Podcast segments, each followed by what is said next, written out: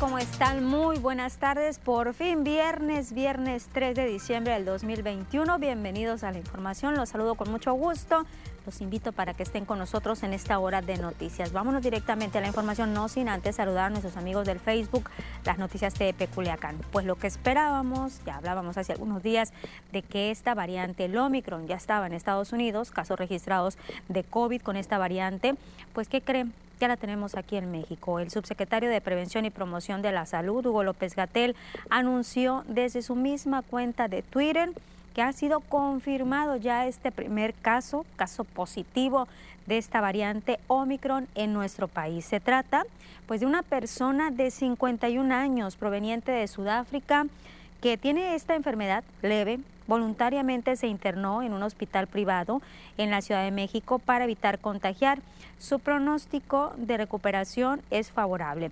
López Gatel publicó que desde el pasado 26 de noviembre se estableció un protocolo de vigilancia para identificar tempranamente casos de COVID en personas que llegan de cualquier país. Recalcó que cerrar fronteras, bloquear personas o bienes no son medidas útiles para contener estas variantes.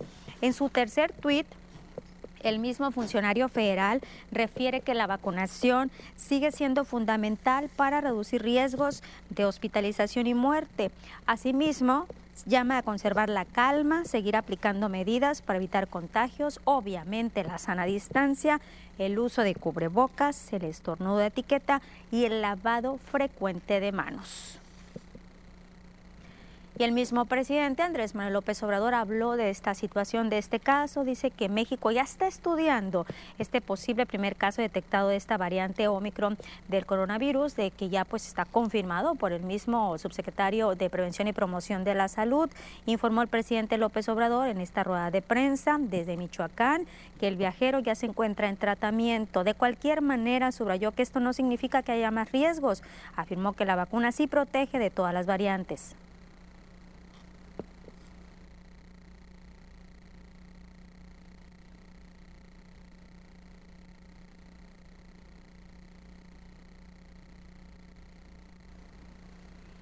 Que estar muy al pendientes, entonces no hay que alarmarnos, pero sí estar atentos y sobre todo reforzar estas medidas sanitarias, porque ya se hablaba de una cuarta ola sin tener en cuenta esta variante del Omicron, pues ahora hay que reforzar aún más porque está este riesgo latente de la cuarta ola y tenemos ese riesgo también de casos de Omicron, que si bien hay que decirlo, pues han dicho las mismas autoridades que los casos que se han registrado en otros países han sido leves y que se han registrado sobre todo en personas, en hombres que ya han padecido, que han tenido el COVID en su momento. Y bueno, vámonos ahora a las gráficas, las estadísticas. Usted quiere saber cómo andamos, la actualización día con día de estas estadísticas de los casos de coronavirus a nivel nacional. Ahí están apareciendo ya en su pantalla. Estos son los números que tenemos. Casos de COVID a nivel nacional, los confirmados.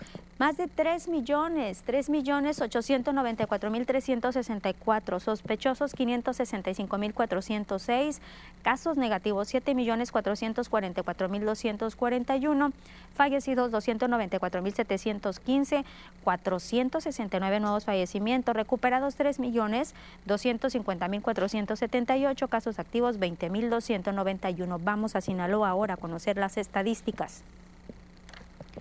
Los casos confirmados que tenemos, 75.062 sospechosos, 689 fallecidos, 8.931, 6 nuevos fallecimientos y se han recuperado 65.833 personas. Vamos ahora a conocer los municipios. Seguimos en rojo aquí en Culiacán por los altos números que tenemos de casos que tenemos eh, registrados hasta el momento. Ahorita van a aparecer los municipios como están, pero ahí nos vamos estando eh, dando cuenta más o menos cómo es el comportamiento que se ha tenido en, las últimos, en los últimos días. Casos activos 298, de ellos hay 51 en Ahome, 1 en Angostura, 34 en Badiraguato, 1 en Concordia, 8 en Cozalá, 115 en Culiacán, 0 en Choix, 4 en Elota, 0 en Escuinapa, 10 en El Fuerte, 23 en Guasave, 36 en Mazatlán, 0 en Mocorito y El Rosario, 10 Salvador Alvarado, 0 San Ignacio, 0 en Sinaloa y 5 en el municipio de Nabolato. Y ya el comercio organizado aquí en Culiacán está dando su postura referente a Omicron. Mencionó que ante la llegada de esta nueva variante Omicron a México, pues sería catastrófico un cierre al comercio no esencial, por lo que pidió el presidente de Canaco Culiacán seguir cuidándonos, recordar que seguimos en pandemia. Mencionó que en la ciudad del comercio poco a poco se ha recuperado de la crisis económica que dejó el 2020. Sería lamentable y sería pues está catastrófico que en una temporada alta como es eh, esta del cierre de fin de año, se nos cerrara, se nos restringiera eh, la operación y se nos cerrara el comercio. Sería de eh, mucho, mucha afectación. Si llega a esa cuarta cepa y nos paran en el mes de diciembre, creo que sí nos van a pegar muy duro. Nosotros creemos que esto tiene que ser determinado por, por la ciencia médica, por científicos. Y hoy se le preguntó a la titular de CEPIC, Graciela Domínguez, qué va a pasar con las escuelas que ya están regresando los alumnos a clases presenciales ante una nueva ola. Esto fue lo que dijo. La CEPIC ha detectado que hay escuelas que no tienen problemas en su infraestructura y tienen condiciones para regresar a clases presenciales, por lo que se está motivando a directores, a docentes y a padres de familia a que se animen a regresar a los planteles. Graciela Domínguez, titular de CEPIC, dijo que el diagnóstico por el momento es que 500 escuelas de nivel básico que requieren algún apoyo en infraestructura o servicio puedan atenderlas de manera inmediata para que regresen a clases presenciales. Señaló que hay escuelas como una en Mazatlán que encontraron que el turno matutino no tiene clases presenciales, pero el vespertino sí.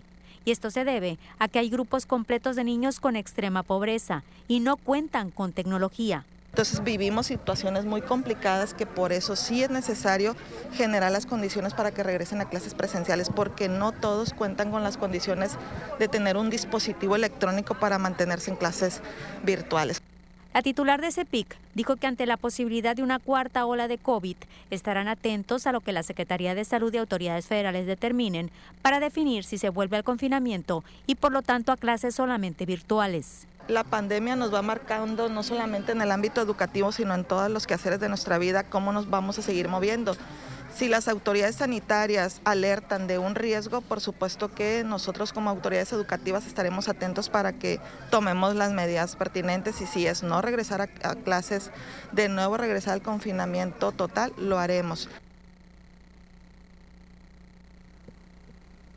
en la UAS siempre se ha dicho, el rector Jesús Madueña ha comentado que esto de regresar toda la matrícula ya a clases presenciales va a depender del color del semáforo en que nos encontremos en su momento. Por ejemplo, dice Jesús Madueña que ya están preparados para que a finales de enero todos los alumnos y maestros regresen a la modalidad presencial.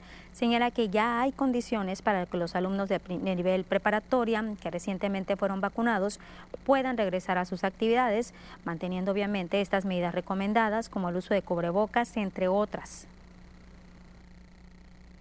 Ya estamos preparando el regreso el 28 de enero, me parece 28 29 cuando es lunes el arranque del semestre que es cuando ya vamos a iniciar con el 100%. Eh, ya nos estamos preparando en las unidades académicas el trabajo de construcción y mantenimiento y de bienes inventarios para tener toda la infraestructura al 100 y ya en el siguiente semestre sí estaríamos al 100%, pero también ojalá y no tengamos un repunte ahora en diciembre.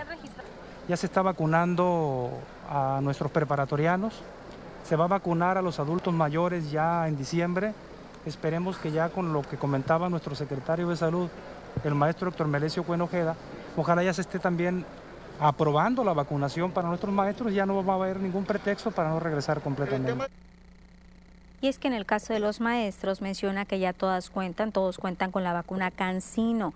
Aseguró que está comprobado que es una vacuna efectiva, que no sea reconocida por cuestiones políticas para ingresar a los Estados Unidos, pues ya es otra cosa, pero su efectividad está comprobada. Lo que recomiendo a los docentes que una vez que comiencen la aplicación de refuerzos de una segunda dosis, lo que las necesiten por su salud, que se la apliquen.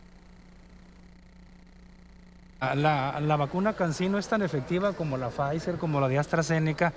Lo único es la cuestión política que hay en Estados Unidos, pero yo estoy plenamente convencido que nuestro secretario de Relaciones Exteriores está trabajando el tema y no dudo que dentro de muy poco ya sea reconocida también ahí en, en Estados Unidos para los mexicanos. Entonces, es una vacuna que le tenemos mucha confianza. De hecho, hay estadísticas que se han registrado en nuestros hospitales en donde el menor porcentaje de hospitalizados es de cancino. El que tengan problemas para pasar la línea y que ese sea el pretexto de que no se la quieran poner es otra cosa, pero yo vería primero mi salud. Y eh, si hay condiciones de la cancino, yo sí les pediría que, que la aprovecharan, porque aquí primero está la salud que cualquier con respecto a la gestión de recursos para que la UAS cumpla con los compromisos de cierre de año, Jesús Madueña comentó que todo avanza de manera satisfactoria. Recordó que, acompañado del gobernador Rubén Rocha, han sostenido reuniones con autoridades federales que han mostrado buena disposición. El, pasivo, sobre todo la, la, parte del pasivo histórico, que es el que se arrastra cada año, es lo mismo. O sea, es tú arrancas el año hipotecando el presupuesto del siguiente año con 500 millones es lo que te falta. Entonces, eso ya está eh, platicado desde hace dos meses con la gente de la federación y ellos han sido empáticos con la universidad. Nuestro gobernador le ha dado seguimiento también con ellos. Hemos tenido reuniones con el doctor Concheiro, con Carmen Rodríguez. El señor gobernador se ha reunido con el doctor Concheiro y estamos en sintonía de que vamos a sacar adelante todo esto. Nos vamos a una pausa, pero antes les recuerdo nuestras redes sociales, el Facebook, las noticias de Peculiacán, que está a su disposición para que nos haga llegar comentarios. También nuestro número de WhatsApp, 6671779946. Ahí usted nos puede mandar fotografías, nos puede mandar videos sobre alguna problemática que tenga en su sector. Nos vamos a un corte, pero al regreso vamos a hablar, dándole un seguimiento a este caso allá de estos marinos que fueron levantados en Zapopan, en Jalisco. Pues ya hay detenidos respecto a esta situación. No se vaya, volvemos.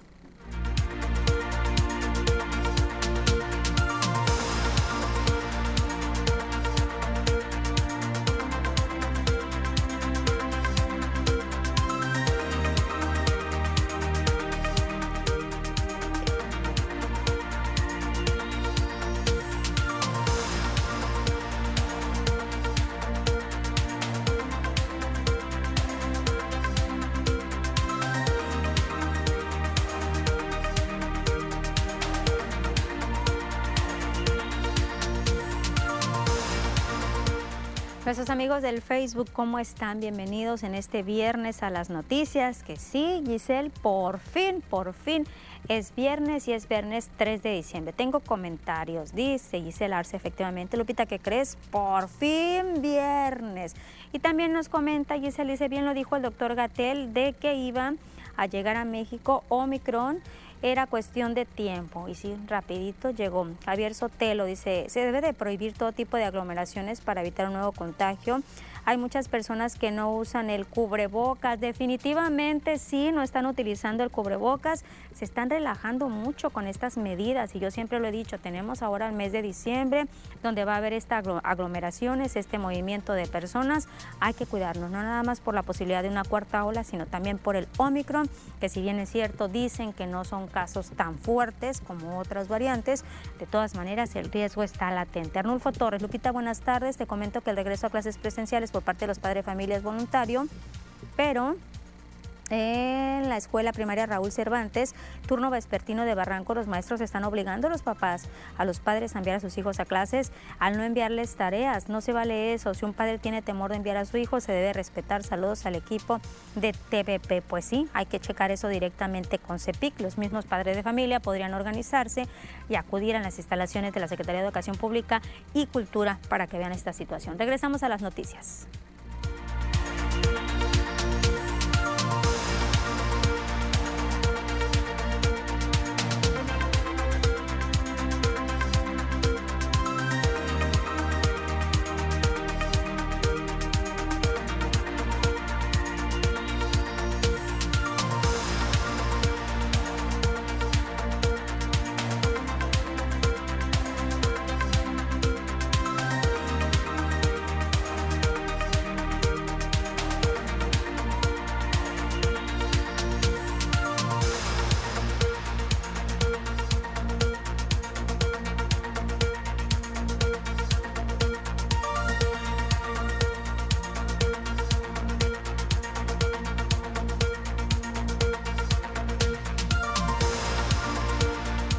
Adelantaba este caso de estos marinos levantados allá en Zapopan, elementos de la Secretaría de la Marina y también de la Guardia Nacional realizaron un operativo. Esto fue en la colonia Alcalde en Zapopan, Jalisco, logrando la detención de tres hombres, presuntos integrantes de un grupo delictivo, los cuales están relacionados con el secuestro de personal naval. Uno de los detenidos fue identificado como Manuel, señalado como uno de los autores materiales. Algunos vecinos se percataron de la presencia de personal federal en esta zona, también de helicópteros, y se les pidió que resguardaran en su domicilio, se resguardaran en sus, sus domicilios por seguridad.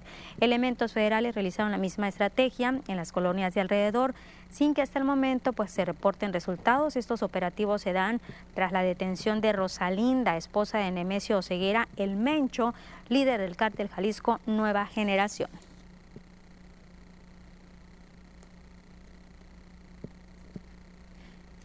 Y bueno, también le hablábamos de esta situación con el exalcalde allá en la zona sur del estado, el exalcalde de Escuinapa, pues hay una reacción por parte de la alcaldesa de, de ese municipio, Blanca Estela García, quien lamentó este incidente registrado afuera del, eh, que fuera del presidente municipal, afuera del domicilio del expresidente municipal Hugo Enrique Moreno Guzmán. También informó que giró instrucciones al director de Seguridad Pública Municipal, Juan Carlos Natarén, para que se les brinde apoyo a Moreno Guzmán. Y pues es, lamentable lo sucedido. Eh, mi gobierno siempre velará porque los ciudadanos tengan tranquilidad. Entonces, pues sí me, me solidarizo con el ciudadano Hugo Enrique Moreno Guzmán y pues ya giré instrucciones aquí al licenciado Juan Carlos Natarén de que esté al pendiente de él, de la seguridad tanto de él como de su familia. Y pues es, es lamentable. me manifiesta que únicamente le demos recorrido constantemente a su domicilio y estemos pendientes de su familia. Y él pondrá su denuncia ante el Ministerio Público por los daños ocasionados y este, la Fiscalía se va a hacer cargo de las investigaciones. Por lo pronto lo que pidió fue seguridad en cuestión de rondines y que estemos pendientes constantemente de su domicilio. Y también el gobernador Rubén Rocha habló de este caso, dice que es un hecho indignante, totalmente reprobable, así lo califica, este atentado que sufrió la madrugada de este jueves en su patrimonio, en su hogar, el expresidente de Escuinapa, Hugo Enrique Moreno Guzmán, conocido como el Gillo, dijo que ya se investiga el caso para castigar a los responsables de incendiar los vehículos particulares del exfuncionario.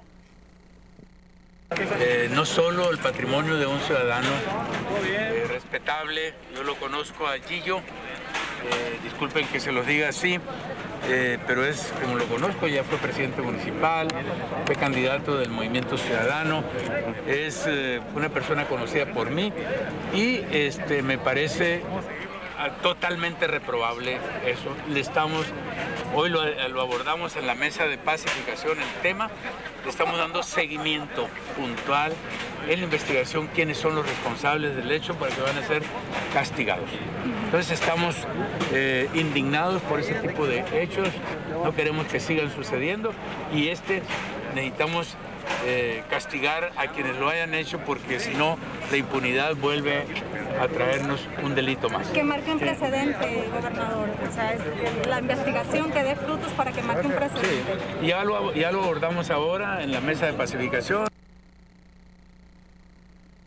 Y en la mañanera, el presidente de México, Andrés Manuel López Obrador, habló de los grupos de autodefensa que en el 2013 se formaron en los estados con más violencia, como Michoacán y Guerrero. Esto con el propósito de enfrentarse a las organizaciones delictivas que aquejaban esas entidades.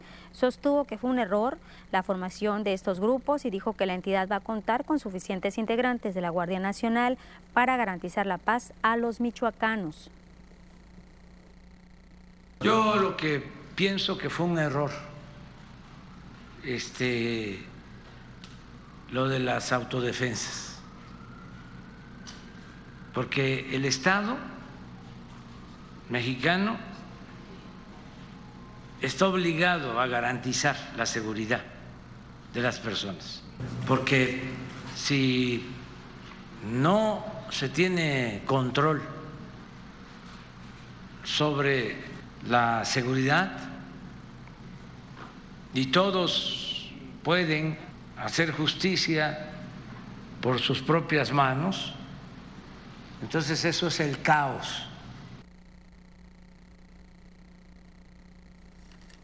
Y ya que estamos hablando de violencia, nos vamos a enfocar a la violencia familiar porque la Secretaría de las Mujeres, la CEPIC y también la Secretaría de Seguridad Pública en el Estado están acordando unirse, coordinarse para tener más presencia en estas colonias donde se registra alta incidencia de esta violencia, violencia familiar. La titular de la Secretaría de las Mujeres, Tere Guerra, dijo que han acordado esta dependencia junto con CEPIC y la Secretaría de Seguridad Pública tener mayor presencia en comunidades con alta incidencia en violencia familiar. Destacó que con CEPIC acordaron usar esta modalidad para hacer contacto a través de las escuelas, tratando de identificar casos de violencia y a partir de eso desprender acciones. Señaló que buscan instalar módulos de atención permanente y también establecer unidades de traslado para aquellas mujeres que requieran recibir terapia y no tengan en qué moverse.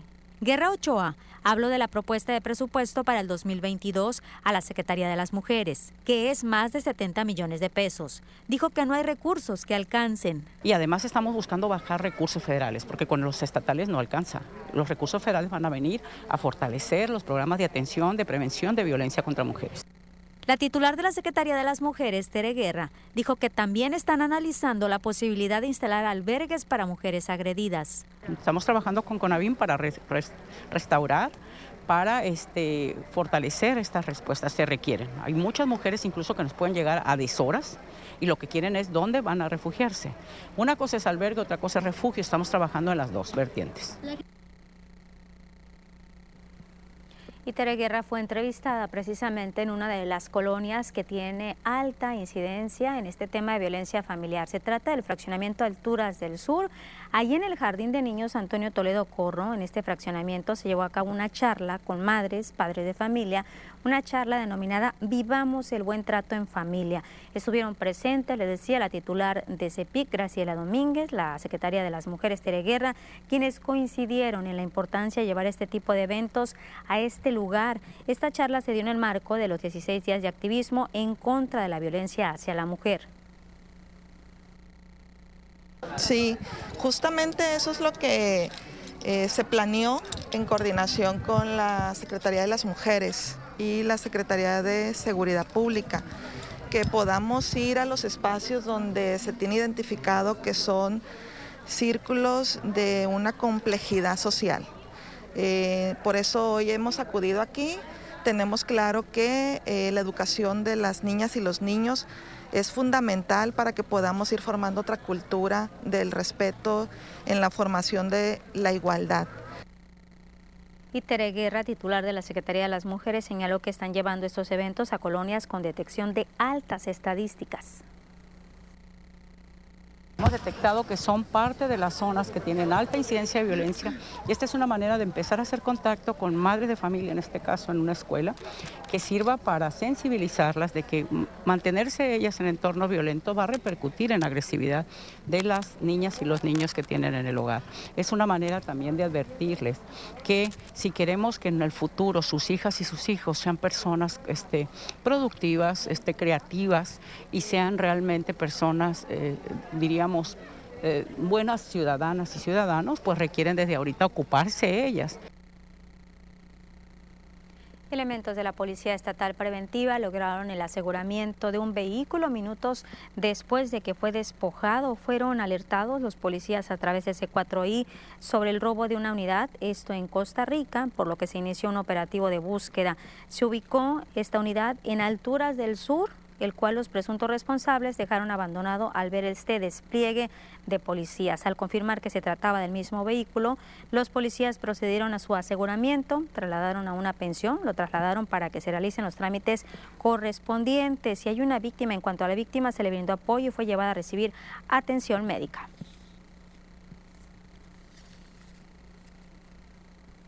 Y también policías estatales lograron el aseguramiento de una persona con un arma de fuego, quien presuntamente despojó un vehículo en Culiacán.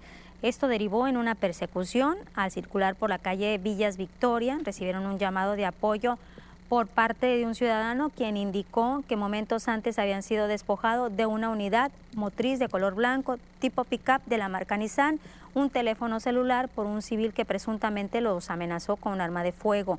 Cuando el automotor fue ubicado de inmediato, se realizó un despliegue operativo a fin de lograr su recuperación, por lo que se inició una persecución en la que se solicitó a la persona que conducía detener la marcha, pero hizo caso omiso y aceleró. Tras algunos minutos, el civil detuvo la unidad en las inmediaciones de un parque, descendió para intentar darse la fuga, pero fue interceptado por elementos. Estos elementos lograron asegurarlo, al igual que el arma y el vehículo, pues ya será la autoridad correspondiente la encargada de deslindar responsabilidades en este hecho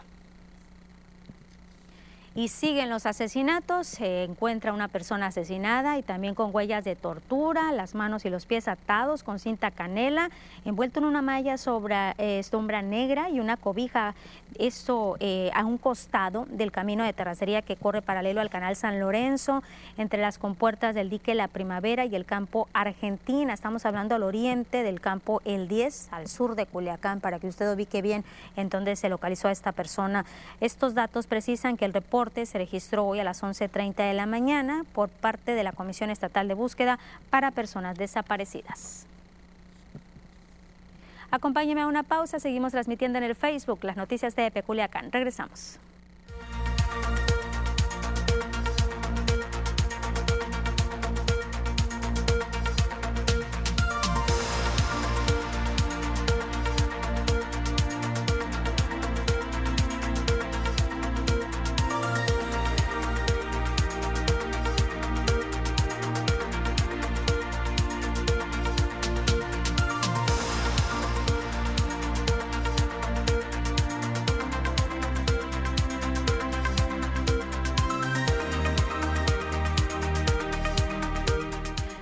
Comentario de José Luis Gagiola en el Facebook. Dice, buenas tardes Lupita, yo no le mando fotografías ni videos, eh, solo saludos y deseando pase un feliz fin de semana. Cuídese mucho. Igualmente, José Luis, hay que cuidarnos mucho. Ya no sabemos con qué nos va a salir el COVID, definitivamente.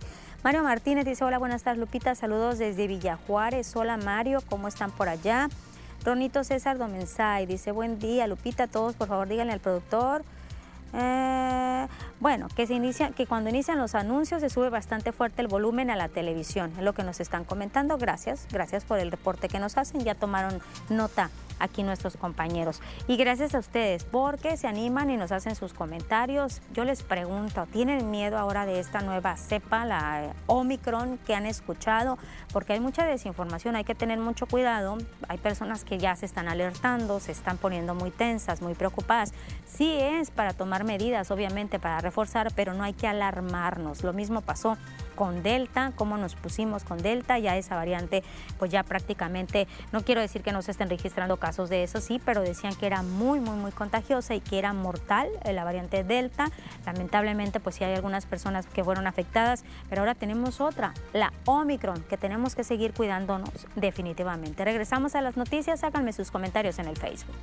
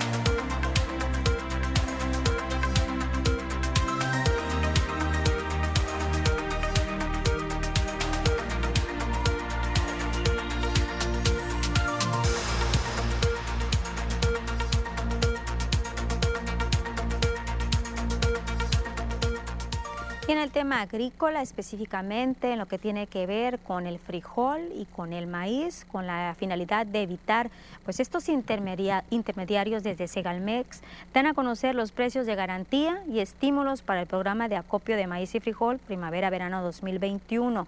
Francisco Javier Inda Delgado, el ex jefe de la unidad de precios de garantía, dijo que para el frijol son 16 mil pesos por tonelada para pequeños productores y 6 mil 60 por tonelada de maíz. También señaló que en Sinaloa se cuenta con 11 centros de acopio en Escuinapa, en Concordia, en Mazatlán, San Ignacio, en Cozalá, en Culeacán, en Mocorito y Guasave. Inda Delgado dijo que en Sinaloa se tiene la capacidad de acopiar 173 mil toneladas. El programa se mantiene todo el mes de diciembre. Para maíz tiene que ser de 5 o hasta 5.5, ¿sí? Hacia abajo. Y en el caso del frijol, estamos hablando de predios temporaleros de hasta 30 hectáreas o 5 de riego, en el caso del frijol. En el caso de maíz, eh, les insisto, se toman hasta 20 toneladas por productor y en el caso de, frijol hasta 15 toneladas. Así que les pedimos un documento legal para, para, para que sean beneficiarios es que precisa que para Sinaloa se tiene un registro aproximado de 5.000 productores, de los que solo el 5% son de frijol. Puntualizó que los productores tendrán que cubrir los parámetros de calidad para copiar el producto. Y el presidente de Canaco Culiacán manifestó que la Cámara de Comercio, Servicio y Turismo están preocupados ante la llegada de los vendedores de otros estados, esos vendedores que se les conoce como golondrinos, ya que durante estas fechas importantes por el cierre de año bajan los ingresos, ingresos para los comerciantes fijos. Añadió Diego Castro que en la mayoría de las veces estos comerciantes, los golondrinos, invaden calles y banquetas ocasionando un problema de movilidad. Y sí nos preocupa que nuestros comerciantes que están toda la vida haciendo un esfuerzo por tener ingresos, por dar un servicio a la comunidad eh, y que cuando está precisamente la temporada alta llegan personas a llevarse por los ingresos de esta temporada. Probablemente sí se les pueda dar una oportunidad en, algún lugar, eh, pero no precisamente llegar a competir directamente, por ejemplo, en el centro de la ciudad, en, áreas eh, donde los comerciantes están todo el año eh, jugándosela para tener buenos ingresos y pidió que esta situación se regularice. Dijo que las personas tienen derechos como ciudadanos a contar con un ingreso. Sin embargo, pues de esta forma en la que se ha realizado la serie de permisos, se ha afectado el comercio formal y legal que durante el año buscan salir adelante y quienes esperan los últimos meses para que sus ventas repunten. Eh, nos manifestamos, pues sí, en contra de esa, de esa medida que eh, los, el sector de mercados eh, otorga a, a esas personas porque vienen precisamente a competir de manera desleal. Son, son golondrinos, no pagan impuestos, eh, es comercio informal. Muchas veces traen productos de dudosa procedencia internados en el país sin haber pagado impuestos y eh, a veces de dudosa procedencia y de baja calidad. Y en el tema de estas tarifas con JAPAC o los pagos a JAPAC, pues está llegando a una autorización. El alcalde de Culiacán, hay que recordar, solicitó otorgar el beneficio de apoyo a personas con vulnerabilidad económica, a todo usuario, cualquiera que sea su situación laboral, que demuestre insolvencia total económica, pues tendrá derecho a un subsidio del 100% para el pago del servicio de agua potable por parte del Ayuntamiento de Culiacán en tanto dure su insolvencia. Esta solicitud pues ya fue aprobada por unanimidad de los integrantes del Consejo Directivo. Se determinó regular el descuento que se otorga a jubilados y pensionados con la finalidad de reordenar esta situación, que el descuento se otorgue únicamente a los usuarios que realmente lo necesiten, dejando en claro que el beneficio no se limita, no se elimina, pero dicho descuento será subsidiado por el Ayuntamiento de Culiacán debido a que el artículo 50 de la Ley de Agua Potable prohíbe tajante el otorgamiento de extensiones, extensiones por pago por cuanto al pago de las tarifas y cuotas por los servicios que prestan las juntas de agua potable. Y hay que decirlo que estos acuerdos entrarán en vigor a partir de enero del 2022. Y ha habido varias quejas de personas que han asistido a la unidad de medicina familiar número 52 del Seguro Social, ubicada en la colonia Zapata, donde se les ha negado la aplicación de la vacuna contra la influenza por no llevar la cartilla de derecho habiente, aún y cuando proporcionen el número de seguridad social o bien que presenten la credencial de elector, el personal médico que atiende en esta clínica, pues les ha negado el servicio, incluso a personas de la tercera edad, es lo que están comentando. Y bueno, en el marco del Día Internacional de las Personas con discapacidad que se celebra, se conmemora este 3 de diciembre. La Universidad Autónoma de Sinaloa realizó una muestra de trabajo que se realiza en la universidad a través de programas ADIWAS, un programa de atención a la diversidad que se ofrece a estudiantes del nivel medio superior y superior que presenta alguna discapacidad como parte de una política de inclusión y equidad. Este programa ha adoptado diversas medidas para incorporar a los estudiantes que presentan esta condición. Ahí estuvo el rector Jesús Madueña, señaló que en la UAS este proceso ha sido gradual pero constante. Hoy se cuenta con tres centros de atención a la diversidad, con 24 aulas de apoyo y equipo de personas certificadas. En el actual ciclo escolar, la UAS atiende a 1.317 estudiantes de preparatoria, licenciatura y posgrado, lo que indica que en los últimos nueve años se han apoyado a más de 10.000 jóvenes con alguna necesidad específica de apoyo educativo en todo el estado. Y desde el DIF Culiacán se va a reforzar una campaña para crear conciencia y evadir, evitar invadir espacios para las personas que presentan algún tipo de discapacidad. La presidenta del DIF eh, municipal, Lupita López, expresó que ante la falta de cultura vial y sensibilidad con las personas con discapacidad, es necesario que en Culiacán pues, se eh, sensibilice, sensibilice a las familias y señaló que por medio de la unidad de vialidad y tránsito se pueden incrementar el costo de las multas a personas que invadan espacios marcados con el signo universal, ya lo conocemos todos, este signo en color azul. Un llamado a esas personas que se ponen en lugares que no están permitidos, que son especialmente para personas con alguna discapacidad, que respeten, por favor. Voy a, ver con el presidente yo eh, sobre una cartulina que se pone en los autos para que esas personas se pongan en esa, si no tienen esa, esa cartulina, que tránsito municipal recoge esos carros. Y es que nos falta mucha sensibilización con estas personas, las personas que tienen alguna capacidad especial. Y el próximo 16 de diciembre en el Congreso de Sinaloa se va a aprobar la iniciativa de ley de ingresos y presupuestos de egresos para el ejercicio fiscal 2022. Feliciano Castro, presidente de la Junta de Coordinación Política, adelantó que la propuesta de presupuesto es una manera de pensar la política desde la perspectiva humanista. Castro Melendres resaltó que por primera vez en la historia ha propuesto el gobernador destinar 168 millones de pesos para atender a las personas con discapacidad, enfoque en el que también va a participar el gobierno federal con aportación de otros 168 millones, lo que hace una suma de 236 millones a ejercer el próximo año en beneficio de este grupo.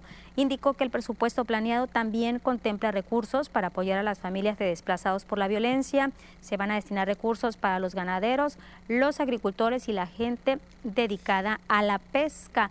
El diputado morenista añadió que es un hecho la aprobación del presupuesto este 16 de diciembre porque al interior del Congreso local pues existe un ambiente de armonía entre las y los diputados de las diferentes fuerzas políticas pues entonces ya estaremos viendo, ya está diciendo el mismo presidente de la Jucopo, el próximo 16 de diciembre se va a aprobar y yo creo que va a pasar tal cual es la propuesta del gobierno del estado de Sinaloa. Este presupuesto va a ejercerse en el 2022. Seguimos nosotros aquí en las noticias, vamos a irnos a una pausa, pero vamos a continuar transmitiendo en el Facebook las noticias de Peculiacán. No se vaya, volvemos.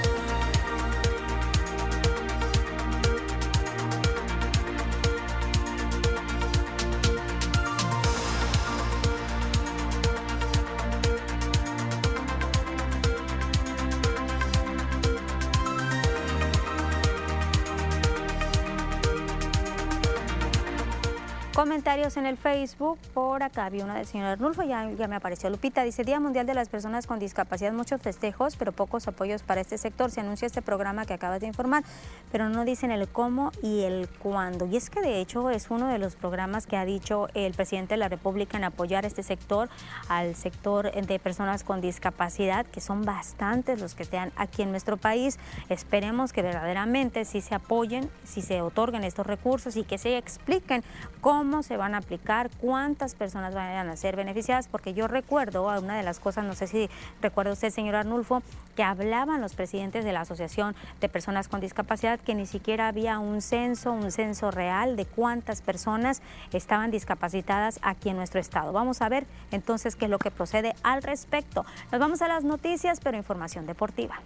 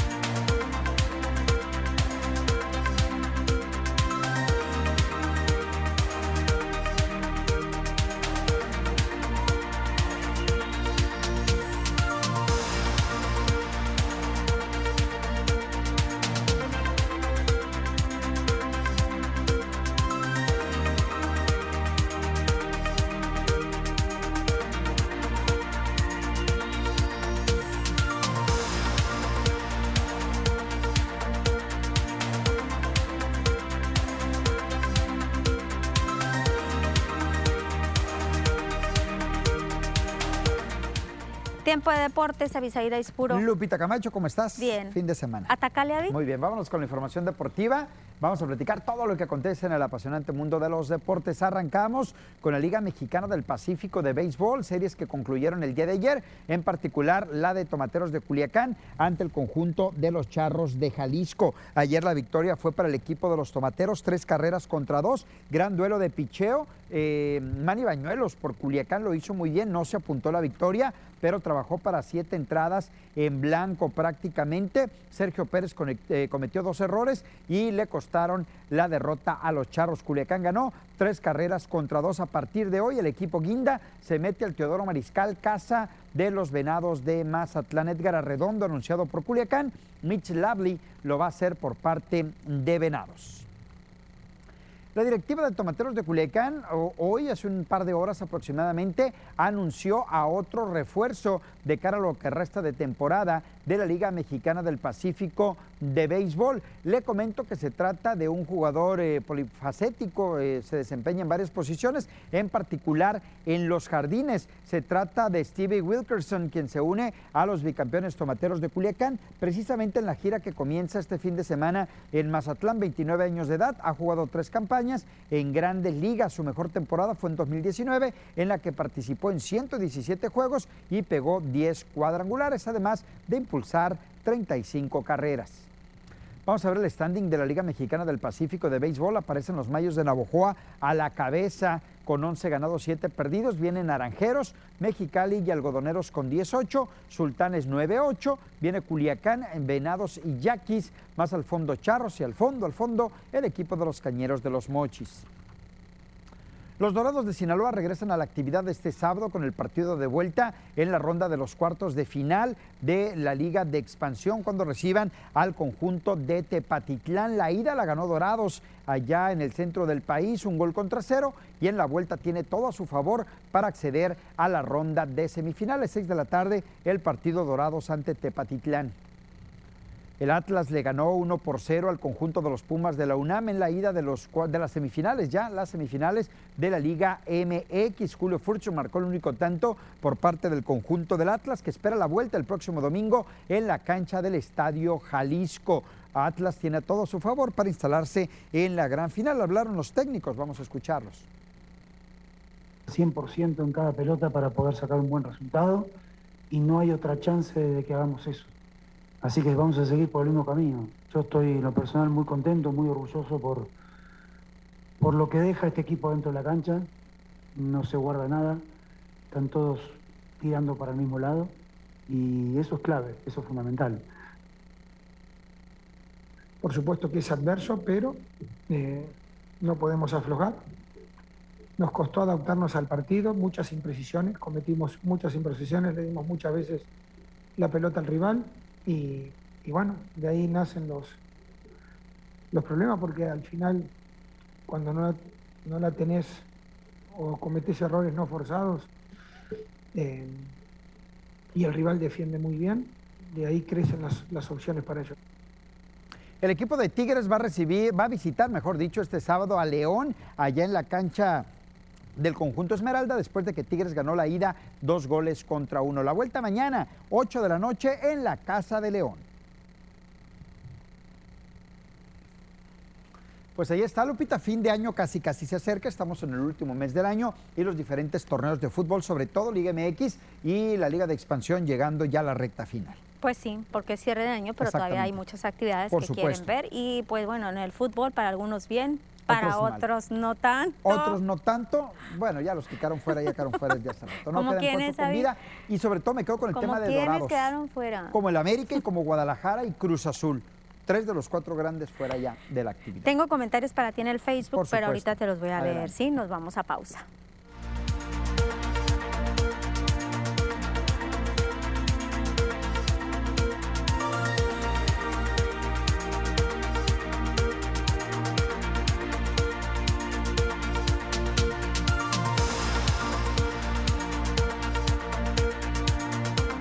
Avi, Adelante. Ahí te va.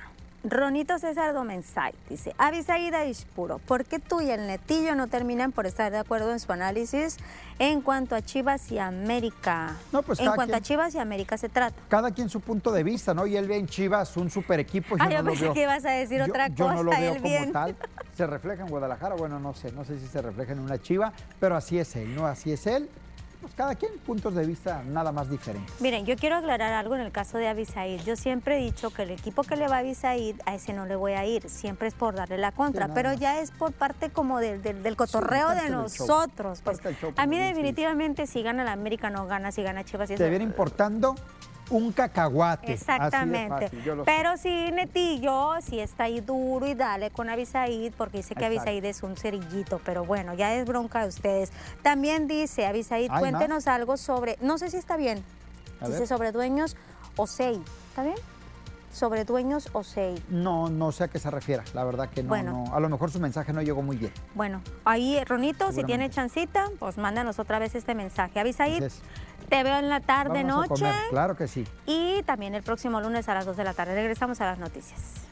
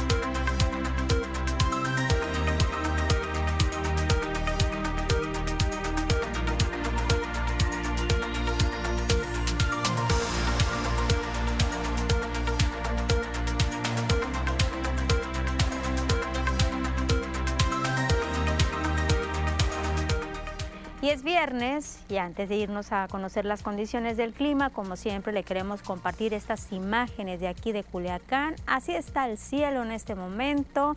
ya casi 3 de la tarde, pero bueno, así está el cielo aquí en la capital sinaloense, despejado hasta el momento. Pero vamos contigo mejor, Diana Zambrano, para que nos des más detalles de las condiciones meteorológicas.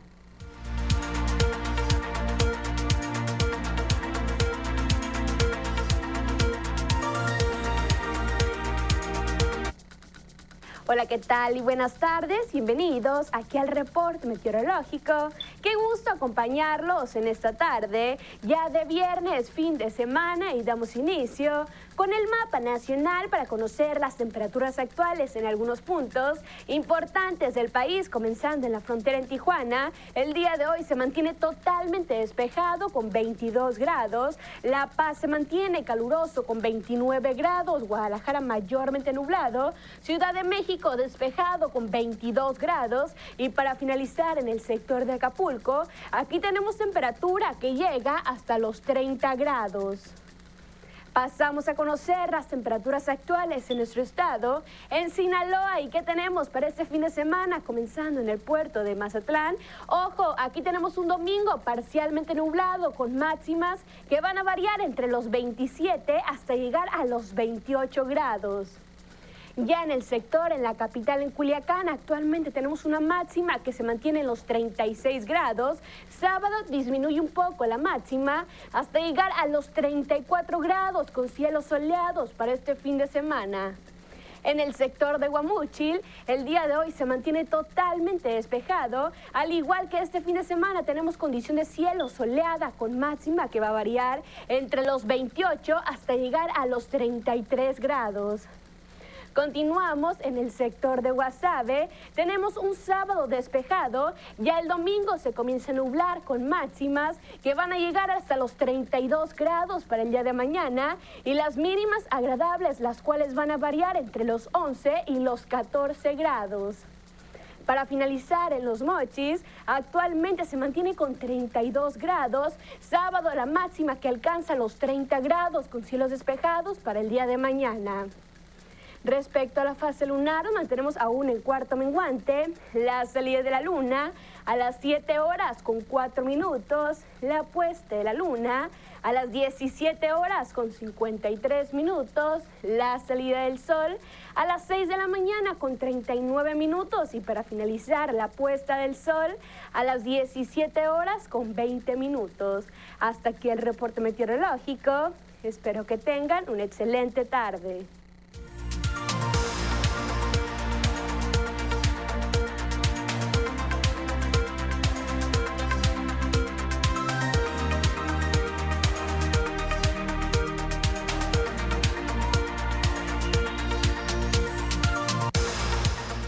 Esta última parte del Facebook, pues gracias a todas las personas por, ah, mira, ya nos dice, por sus comentarios, decía, ya nos, nos aclaró aquí Ronito César Domensay, pero ya Avisaid se nos fue, se nos fue a la oficina, ya no lo tenemos. Recuérdame el lunes, Ronito, por favor, y con mucho gusto le doy este mensaje a Avisaid para que te responda. Y le voy a preguntar también a Netillo hoy por la tarde noche que nos veamos porque tenemos una reunión muy chiquitita, muy, muy, muy chiquitita de los de las noticias y ahí le voy a preguntar a Netillo. Y digo porque muy chiquitita, porque sí, de verdad, nosotros sí tomamos las medidas sanitarias correspondientes, porque sí ya estamos todos escamados, en este caso del COVID como me imagino que ustedes también van a tomar algunas medidas en caso de que se lleguen a reunir, obviamente que todas con todas las medidas sanitarias por haber aplicarse. Nosotros nos vamos a las noticias, nuestra última parte.